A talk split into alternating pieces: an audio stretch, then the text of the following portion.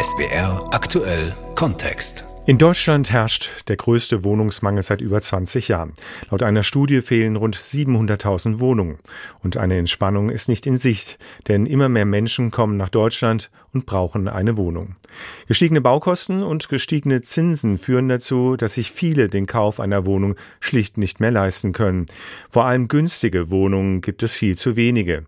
Im vergangenen Jahr wurden nur 20.000 Sozialwohnungen genehmigt.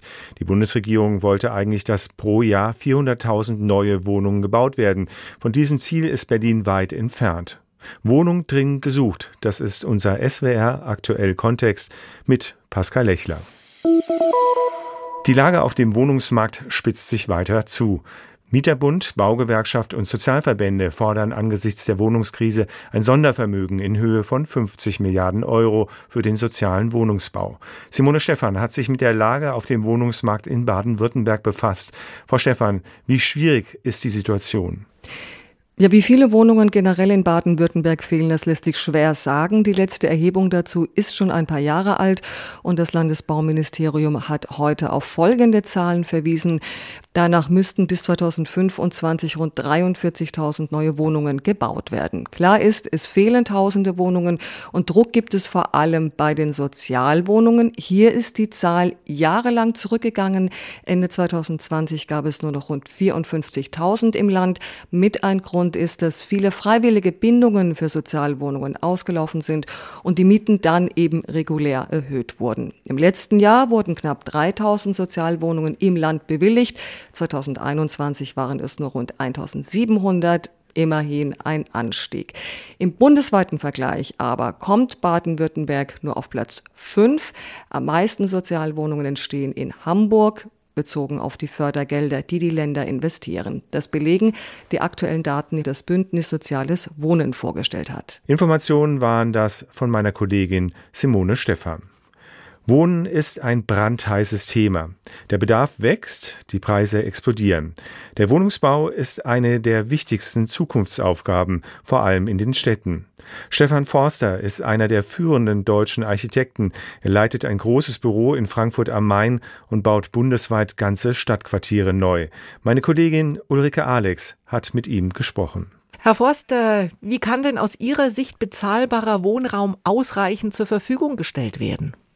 Gut, bei der derzeitigen Situation geht es eigentlich nur durch eine kräftige staatliche Finanzierung. Das heißt, äh, wir müssen eigentlich ein anderes System entwickeln, äh, dass wir einfach sagen, der Staat hat die Aufgabe, die Menschen mit Wohnraum zu versorgen und finanziert das eben. Also ähnlich wie ich mir sage, eine Oper, äh, die rechnet sich auch nicht, wird auch subventioniert. Warum nicht einfach sagen, wir machen staatlichen Wohnungsbau? Und je nach Einkommen ist dann auch die Miete ausgestattet. Auf Deutsch, meiner Meinung nach ist der soziale Wohnungsbau, wie er momentan gehandelt wird oder seit langem eigentlich tot und müsste reformiert werden. Jetzt gab es ja früher die schöne Einrichtung von Wohngenossenschaften. Man hat ja. einen Teil eingezahlt, dann ist ja. das irgendwie aus der Mode gekommen. Könnte man das aufleben lassen? Das ist nicht aus der Mode gekommen. Da sind einige unserer besten Bauherren, mit denen wir sehr, sehr gut arbeiten. Die haben ein ganz anderes Verständnis weil, äh, von ihrer Genossenschaft, weil das ja eigentlich Familiensysteme sind. Also ich übertreibe jetzt mal vom Verständnis der einzelnen Genossen gibt es da ein gewisses Zusammengehörigkeitsgefühl und es gibt auch ein sehr starkes Gefühl der Verantwortung für die Qualität der Architektur, die da gebaut wird. Also wenn man sich unsere Website anschaut, da gibt es einige Genossenschaften, mit denen wir schon sehr lange zusammenarbeiten, als Beispiel in Mannheim. Und das, was wir da machen mit denen, geht weit über die Qualität hinaus dessen, was andere bauen. Und wir haben auch ein enges Verhältnis zu diesen Genossen. Das heißt, es gibt es nach wie vor.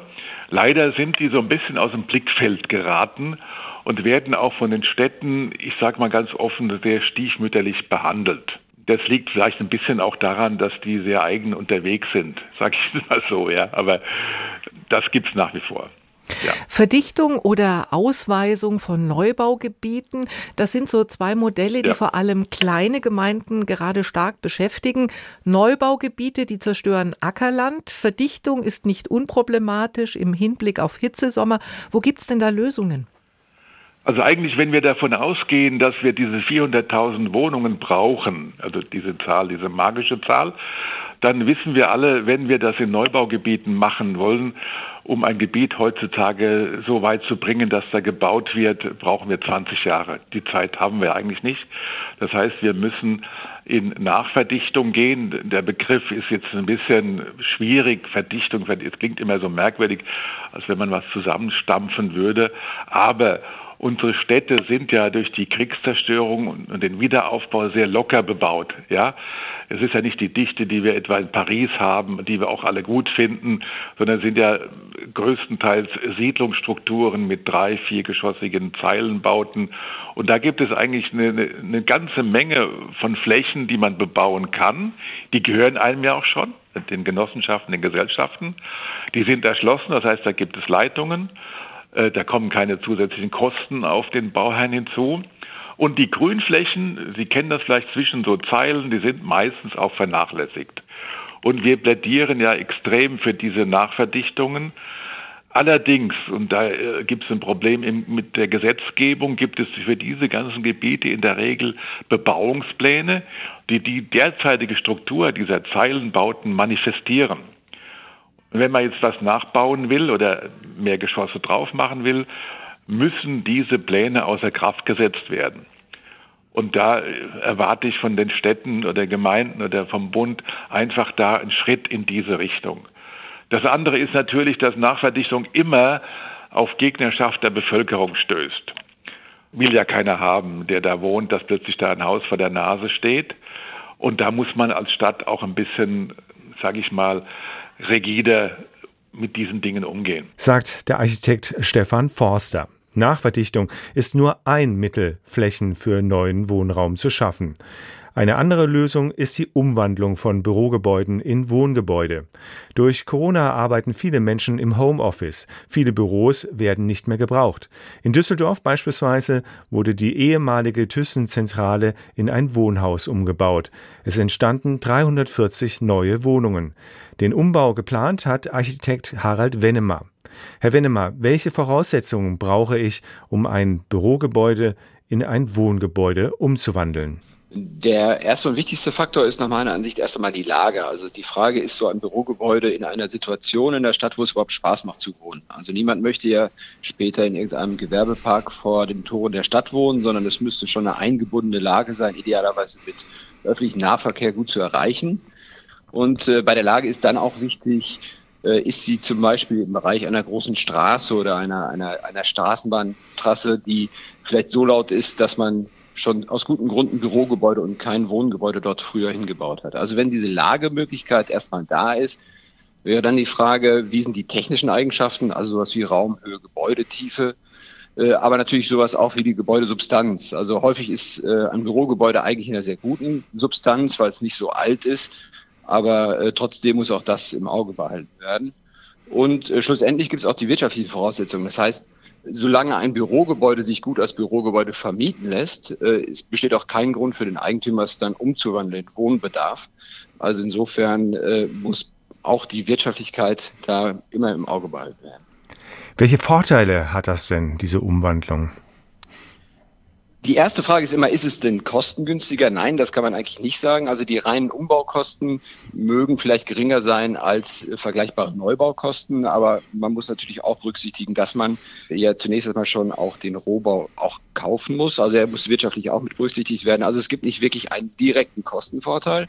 Was schon vorteilhaft ist, ist A, in der Regel eine sehr schnelle Projektabwicklung, denn das Gebäude steht ja erst einmal da. Also man muss nicht mit Politik, Öffentlichkeit äh, und äh, sonstigen Vorhabenträgern lange diskutieren, wie denn nachher vielleicht so ein Gebäude aussehen kann, sondern die Kubatur, also das Volumen des Gebäudes ist da. Es geht also dann direkt quasi in die Umbauphase. Also von daher zwischen dem Ankauf oder dem, dem Beschluss, ein solches Gebäude umzuwandeln, bis zur tatsächlichen Erstvermietung ist es in der Regel ein relativ kurzer Zeitraum.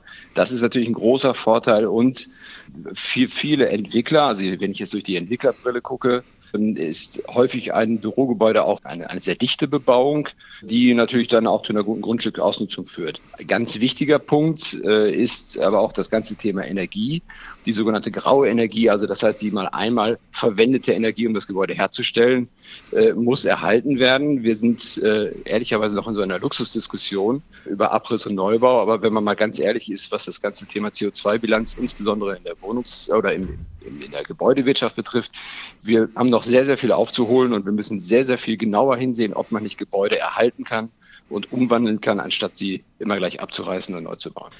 Es gibt natürlich auch Nachteile, die darf man auch nicht äh, ganz äh, von der Hand weisen. Zunächst einmal gibt es immer ein gewisses Kostenrisiko. Also bei einer Neuplanung hat man eigentlich alle Faktoren gut im Griff. Bei einer Umbauplanung gibt es immer auch mal Überraschungen in so einem Gebäude, also unvorhergesehen ist, dass vielleicht doch mal vielleicht an der einen oder anderen Stelle die Substanz nicht so gut war, wie man gedacht hatte. Man muss nochmal ertüchtigen. Also da gibt es immer so ein bisschen ein, ein Risiko, dass es nochmal Zusatzkosten geben könnte. Der Planungsaufwand ist natürlich höher, weil man äh, nicht sozusagen auf dem weißen Blatt Papier planen kann, sondern man muss sich erst einmal damit befassen, was das Gebäude denn überhaupt an Potenzial hat, um dann äh, die Zielplanung darauf abzustimmen. Und das kann am Ende des Tages, ein dritter Punkt, auch natürlich mal zu Kompromissen führen, weil man sagt, naja gut, an der einen oder anderen Stelle hätte man sich vielleicht eine andere Geometrie in einer Wohnung gewünscht, aber jetzt steht da nur mal eine Bestandsstütze oder eine Bestandswand, dann muss man halt darauf Rücksicht nehmen. Also kann es auch mal zu Kompromissen kommen. Aber ich sag mal, das ist dann die Intelligenz der Planenden, dass man da irgendwie gut drauf eingeht. Was denken Sie, wird das zunehmen, diese Umwandlung von Büro in Wohnungen? Durch Corona sind ja viele Menschen im Homeoffice, viele Leerstände bestehen jetzt bei Gewerbeimmobilien. Wird das ein Trend sein? Ja, also ich sage mal zunächst mal A, ich würde es mir wünschen und B, aus, schon aus den klimatischen Gründen ist es eigentlich auch wichtig und eine Verpflichtung der, der Immobilienwirtschaft, solche äh, Vorhaben bevorzugt äh, ins Visier zu nehmen. Äh, wie realistisch es sein wird und wie hoch der Anteil dann sein wird bei der Suche nach neuem Wohnraum, muss man sehen. Denn wie gesagt, äh, ich hätte gerade schon angedeutet, es gibt eine ganze Reihe von Fragestellungen, also quasi eine kleine Checkliste, die man abarbeiten muss, um zu sehen, ist es denn hier wirklich sinnvoll, eine Umwandlung voranzutreiben?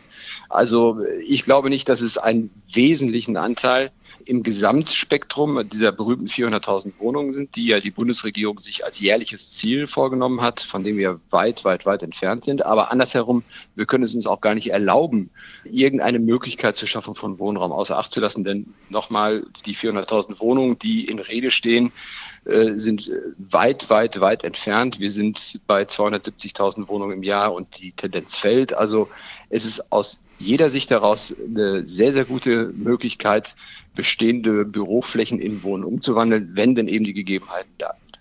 Ist es denn auch eine gute Möglichkeit, günstigen Wohnraum zu schaffen? Weil der fehlt ja. Der fehlt, das ist richtig. Ähm, ich sag mal, ich hatte es ja gerade schon gesagt, äh, grundsätzlich kann man nicht sagen, dass Umbau per se günstiger ist als Neubau, abgesehen von den Faktoren, von denen ich gerade gesprochen habe, also Geschwindigkeit in der Herstellung und am Ende des Tages auch eine gute Ausnutzung des Grundstücks.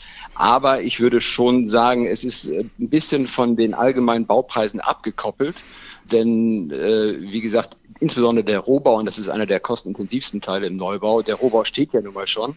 Also von daher ist es äh, sicherlich, was das Thema Kostenentwicklung betrifft, eher konstanter als Neubau. Aber das kann man jetzt ein bisschen so und so sehen, aber ich würde sagen, ist eine sicherere Alternative in der Kostenentwicklung. Und vor allen Dingen, das ist vielleicht ein anderer Punkt, äh, auf die Baukosten hat man nur eingeschränkt Einflussmöglichkeit. Auch die Bundesregierung kann mit tollen Gesetzen nicht vermeiden, dass sich Baukosten, die ja nun auch von internationalen und globalen Faktoren äh, mit beeinflusst sind, dass sie sich entwickeln. Man kann aber sehr wohl auf das Thema Grundstückspreise Einfluss nehmen. Also da hat man zumindest schon mal eine Chance, einen Hebel anzusetzen. Der Architekt Harald Wennemer. Aus Bürogebäuden werden Wohnhäuser ein Mittel, um dem Wohnungsmangel entgegenzuwirken. Eine wichtige Rolle im Wohnungsbau spielen Genossenschaften, vor allem bei der Schaffung von günstigen Wohnungen. Baugenossenschaften versprechen ihren Mitgliedern bezahlbaren Wohnraum und Schutz vor Luxussanierung. Ich habe mit dem Vorstand der Genossenschaft Familienheim Heidelberg, Peter Stammer, gesprochen. Herr Stammer, Ihr Ziel lautet, auf der Homepage preiswerten und bezahlbaren Wohnraum für die Mitglieder zu schaffen. Ja. Wie schwierig ist das im Moment? Ähm, in unseren Bestandsmieten funktioniert das ganz gut. Wir haben 1100 eigene Wohnungen. Unsere Mieten orientieren sich da am Mietspiegel der Stadt Heidelberg und da versuchen wir im Normalfall noch fünf bis zehn Prozent drunter zu bleiben. Wo wir große Probleme haben, bezahlbaren Wohnraum darzustellen, ist im frei finanzierten Bereich.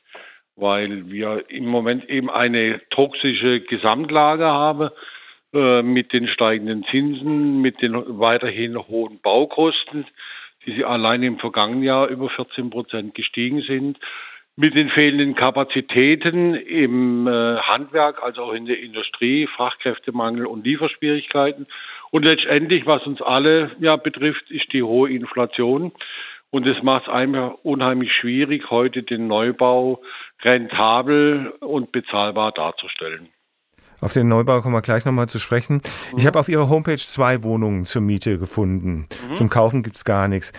Ist das Ausdruck des großen Wohnungsmangels im Rhein-Neckar-Raum?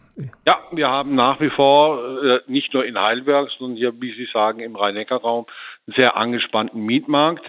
Obwohl wir hier in Heidelberg äh, durch die Bahnstadt oder durch die, die Konversionsflächen in der Heidelberger Südstadt jede Menge neuen Wohnraum geschaffen haben in den vergangenen Jahren.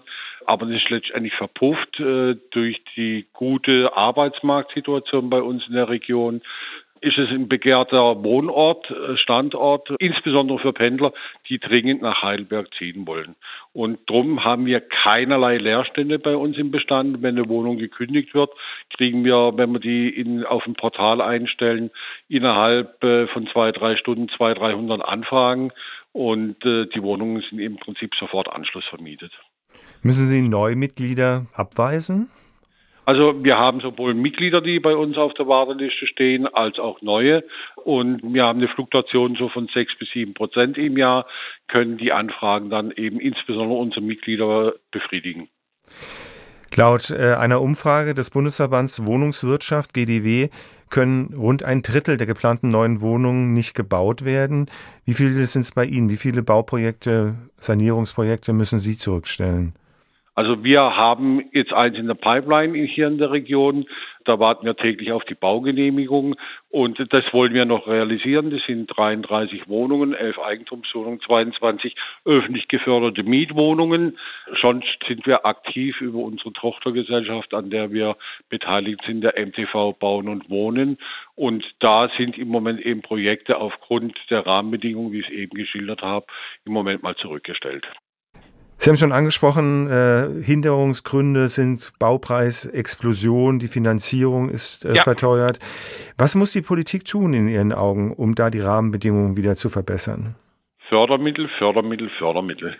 Wobei man da positiv anmerken muss, dass das Land Baden-Württemberg im vergangenen Jahr, nachdem der Herr Habeck ja am 24. Januar die Fördermittel für den Neubau KfW-Mittel von heute auf morgen gestrichen hat, ist das Land Baden-Württemberg eingesprungen mit Kompensationsmittel und hat auch jetzt bereits angekündigt, für dieses Jahr hier nochmal Mittel zur Verfügung zu stellen.